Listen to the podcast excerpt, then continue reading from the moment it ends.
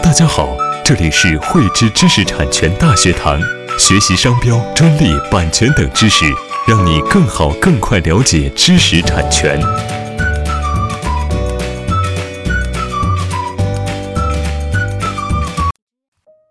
最近啊，小米和宇龙通信的一个专利诉讼啊和专利无效的一个系列案件呢，在我们知识产权内啊引起了一阵热议。说起这个系列案件，我们就得回溯到今年小米在香港上市的一个前夕。当时啊，宇龙通信呢抓住了这时间节点，在国内起诉小米侵权，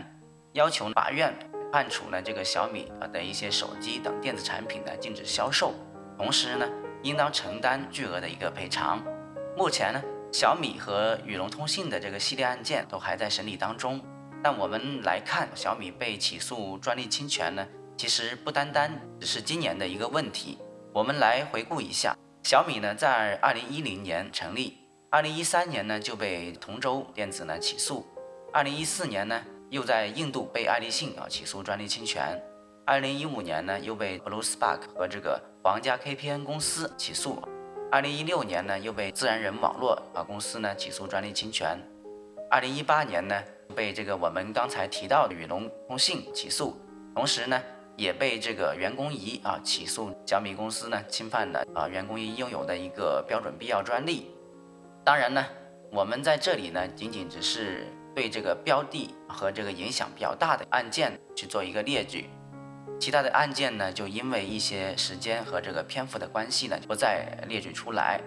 从我们上面一系列的这个诉讼案件呢，可以看出，啊，小米公司的一个成长之路呢，其实是面临了巨大的一个专利风险和这个市场的一个坎坷。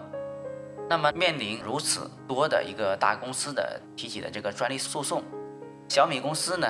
作为以商业模式来起家的公司。它是如何来化解这些问题，保障自身的这个产品和这个市场的一个安全呢？从我们调查到的一个资料来显示呢，小米来化解这些专利风险，主要采用了单板斧的这个专利战略。第一板斧呢，就是寻求专利授权许可。在一五到一七年之间呢，小米公司呢从这个高通啊、微软、诺基亚等国际专利巨头获得了这个一系列的一个专利许可。这个呢，在一定程度上，使得这个小米呢获得了比较好的一个专利庇护。但是呢，这每年花费啊数十亿的一个专利许可费呢，这个也可以看得出呢，代价是非常不菲的。第二板斧呢，就是专利定向收购。这些年，小米从花费了这个巨资啊，从微软、英特尔、飞利浦啊、阿尔卡特啊等一些公司手中呢，收购了近两千件的一个专利啊，以应对这个。海外的一个市场的产品安全。第三板斧呢，就是加强了自主的一个专利积累量。从这个二零一零年小米成立开始，他就意识到自身将可能面临到的一些巨大的专利风险，尤其是呢被同洲和这个爱立信起诉之后呢，小米更是加大了投入啊，增加了这个自身的一个专利积累。到目前为止呢，小米在国内的专利申请的一个数量呢，接近两万件。国外的一个申请量呢，也是达到了万余件。通过上面的这个三板斧的这么一个专利的一个战略呢，小米大大增强了这个自身的一个专利实力，降低了自身产品的一个经营风险，同时呢，也使得自己在未来的一个竞争当中呢，储备了一定量的这个专利武器，具备了一定的专利反击实力啊，也改善了之前呢一直被动挨打的这么一个局面。可以说呢。未来企业的一个竞争呢，很大程度上就是知识产权的一个竞争。一个企业要做大做强，离开了这个知识产权呢，基本上是天方夜谭。